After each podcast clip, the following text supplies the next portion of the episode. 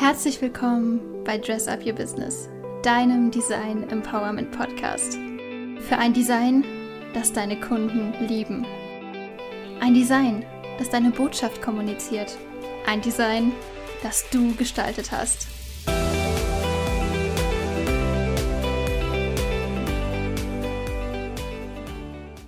Hallo und herzlich willkommen hier bei Dress Up Your Business, deinem Design Empowerment Podcast und hallo zu einer neuen Folge. Ja, heute dreht sich mal alles um diese ganzen Begriffe Corporate Design, Corporate Identity, Corporate Behavior. Was? Schauen wir uns mal ein bisschen an, ähm, worum es dabei geht und was dann dein Corporate Design tatsächlich beinhaltet. Also, ich habe schon super oft erlebt, dass diese ganzen Begriffe, die ich gerade schon mal angesprochen habe, Corporate Design, Corporate Identity, Corporate Communications, Corporate Behavior, ähm, was es da alles gibt, schon ja, komplett durcheinander geworfen worden. Sie hören sich ja auch alle sehr gleich an, beginnt alles mit Corporate. Daher will ich in dieser Folge ähm, mal ganz kurz und knapp erklären, was was ist, damit du weißt, worum es auch geht in Zukunft. Also fangen wir mal mit dem Corporate Design an, weil das ist ja das Feld, worum es hier in diesem Podcast auch hauptsächlich geht. Und das Corporate Design oder auch CD abgekürzt ist einfach das visuelle Erscheinungsbild einer Marke bzw. eines Unternehmens. Und es soll externes als auch internes einen einheitlichen Look bringen, als eine Einheit kennzeichnen. Ja, und extern ist da eben alles, was deine Zielgruppe, was deine Kunden sehen und intern ist es eben alles, was dich und dein Team betrifft. Was dazugehören kann, sind zum Beispiel Logo, die Hausfarben, die Hausschriften, Style Guides zur Verwendung gleicher Elemente für die jeweiligen Kanäle, ähm, Briefbögen, Produkte, wie du Produkte gestaltest, wie du dein Marketing gestaltest, aber auch so Sachen eben, wie du deine Büroräume gestaltest. Ja, da hat der Endkunde zu Hause im Wohnzimmer jetzt erstmal gar nicht so viel mit am Hut, aber es macht eben Sinn, auch die Büroräume, wo eben du mit deinen Mitarbeitern sitzt, falls du Büroräume hast. Oder bei großen Unternehmen siehst du es ja ganz, auch ganz oft, dass die eben auch in dem gleichen Erscheinungsbild sind wie alles, was man rausgibt. Dann haben wir die Corporate Communications und die legen fest, wie das Unternehmen nach außen und nach innen kommuniziert. Also zum Beispiel mit Lieferanten, mit Kunden, mit Mitarbeitern. Das siehst du jetzt schon so ein bisschen, das geht ins Corporate Design auch mit über, weil Design ist ja auch ein Kommunikationsinstrument, nur eben auf visueller Ebene. Und dann haben wir die Corporate Identity und die Corporate Identity ist sozusagen das übergeordnete Element ganz oben, wo die anderen Sachen dann ja, dazugehören, das bilden, da Teil von sind. Und genau, zu dieser Corporate Identity gehören eben Corporate, das Corporate Design, die Corporate Communications und auch das Corporate Behavior. Und das beschreibt eben die gesamte Identität des Unternehmens und der Marke. So, was ist jetzt noch Corporate Behavior? Das habe ich noch nicht erklärt. Das Corporate Behavior ist einfach das Verhalten des Unternehmens. Also wie du zum Beispiel deine Preise gestaltest, wie du Mitarbeiter führst, wie das Verhalten der Mitarbeiter selbst auch ist. Wie ist der Stil der Public Relations, Public, der Public Relations, also der Öffentlichkeitsarbeit? Wie geht man, ähm, wie kommuniziert man mit der Presse? Wie, wie gibt man sich eben nach außen? Wie verhält man sich? Und damit das jetzt geklärt ist, und ähm, ja, ich dir so ein bisschen erzählen kann, was das CD jetzt beinhaltet, beziehungsweise wie eng du es auch fassen kannst, möchte ich dir mal zwei Geschichten erzählen. Also wir, wir schwenken jetzt so ein bisschen von, der, von den Begriffsdefinitionen dahin, was dein Corporate Design jetzt eben beinhalten soll. Was sollst du alles da reinmachen? Also was sollst du alles vorher festlegen? Und das liegt in, eigentlich relativ in deiner Hand, ob du es eher sehr detailliert machst, ob du wirklich sagst, okay, das Logo muss mit dem Abstand von, ähm, keine Ahnung, 20 Millimetern vom linken Abstand ähm, stehen und muss so und so groß sein. Als Beispiel. Oder ob du sagst, ja, das Logo, das kann halt, muss halt immer drauf sein. Ne? Es sind zwei komplett unterschiedliche Sachen. Und damit du mal so ein bisschen einschätzen kannst, was das für einen Effekt hat, möchte ich dir jetzt mal zwei Geschichten erzählen aus meinem Leben als Designerin. Und genau, also ich habe während meines Bachelorstudiums als ähm, Grafikerin gearbeitet an der Universität. Und dort war ganz genau festgelegt, wo und wie groß das Logo sein muss, wie der Rahmen von Plakaten zum Beispiel sein muss, wie groß die Headline sein soll. Und ich habe dann eben die Aufgabe gehabt, Plakate zu gestalten. Und hatte eigentlich äh, relativ wenig Freiheit. Dachte mir so, ja, das ist ja relativ schnell gemacht. Ich weiß ja, wo, wie groß der Rahmen sein soll. Ich habe den Rahmen da drauf gesetzt. Ich weiß, wo das Logo hin soll und wie groß es sein soll. Ich habe das Logo dahin gesetzt.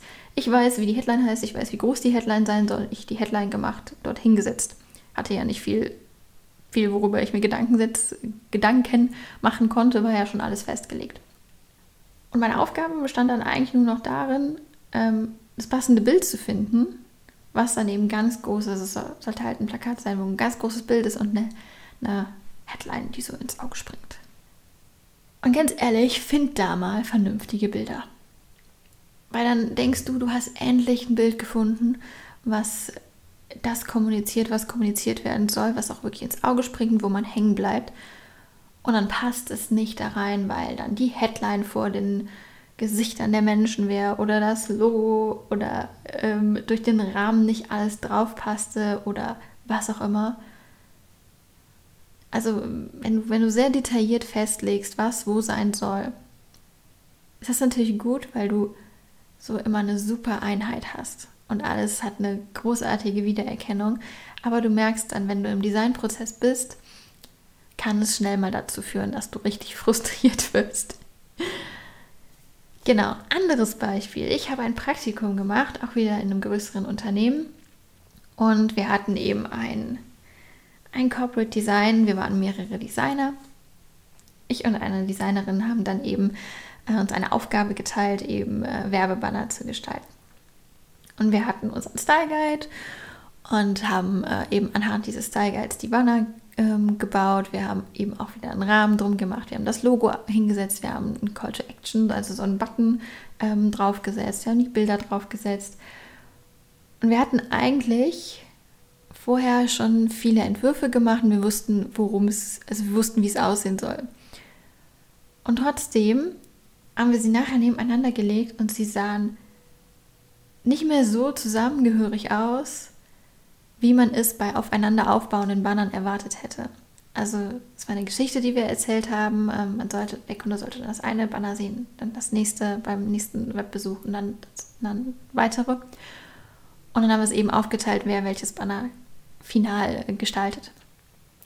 Und es sah nicht mehr so aus, weil das Logo stand ein bisschen woanders. Es war bei dem einen größer, bei dem anderen kleiner und alles war richtig, weil es nicht festgelegt war im Corporate Design, im Style Guide, wie es denn jetzt ganz genau platziert werden soll und wie groß es sein soll.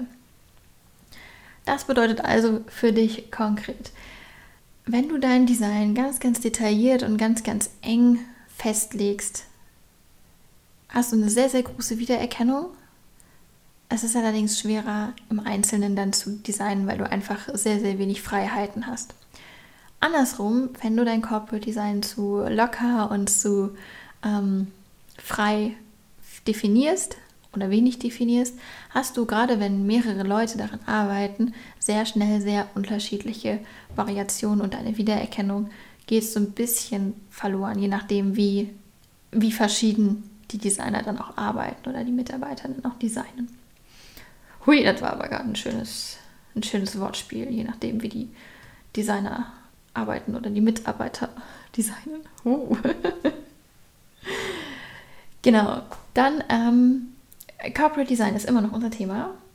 Fassen wir auch nochmal zusammen. Ich glaube, ich habe es schon in einer der letzten Folgen ein bisschen ähm, beschrieben, was du denn alles dort drin definieren kannst in deinem Corporate Design. Je nachdem, ob du es jetzt ähm, sehr detailliert oder sehr frei machst. Du kannst sagen, welche Farben verwendet werden sollen, welche Schriftarten, wie dein Logo nicht nur aussieht, sondern wann welches Logo vielleicht ähm, benutzt wird. Vielleicht hast du ein Logosystem aus mehreren Variationen. Wie groß dein Logo ist, wo es stehen soll, was für Bilder verwendet werden, wie die Wirkung von den Bildern sein soll oder ähm, ob zum Beispiel immer Menschen drauf sein sollen. Ja, wie äh, Grafiken und Icons aussehen sollen bei dir, welchen Look allgemein du kommunizieren willst. Du kannst Template für jegliche Kanäle ähm, erstellen und dann auch eben festlegen, wie du all das verwendest. Ja, aber es ist immer noch ein Unterschied, ob du nur sagst, ja, es soll die und die Farbe sein, sondern du kannst auch festlegen, wo und für welche Funktion dann die und die Farbe beispielsweise benutzt werden soll und wie das gestaltet werden soll. Und damit sind wir auch schon am Ende dieser Podcast-Folge angekommen mit ein paar kurzen, knackigen Tipps für dein Corporate Design. Also du weißt jetzt also, was Corporate Identity, Corporate Design und das ganze Begriffswirrwarr, da siehst du jetzt, das siehst du jetzt klar. und du weißt, was es für Folgen haben kann, wenn man ein Corporate Design eben sehr detailliert oder sehr offen definiert. Und damit würde ich sagen, hören wir uns nächste Woche wieder. Ich wünsche noch einen wunderschönen Tag und let's dress up your business.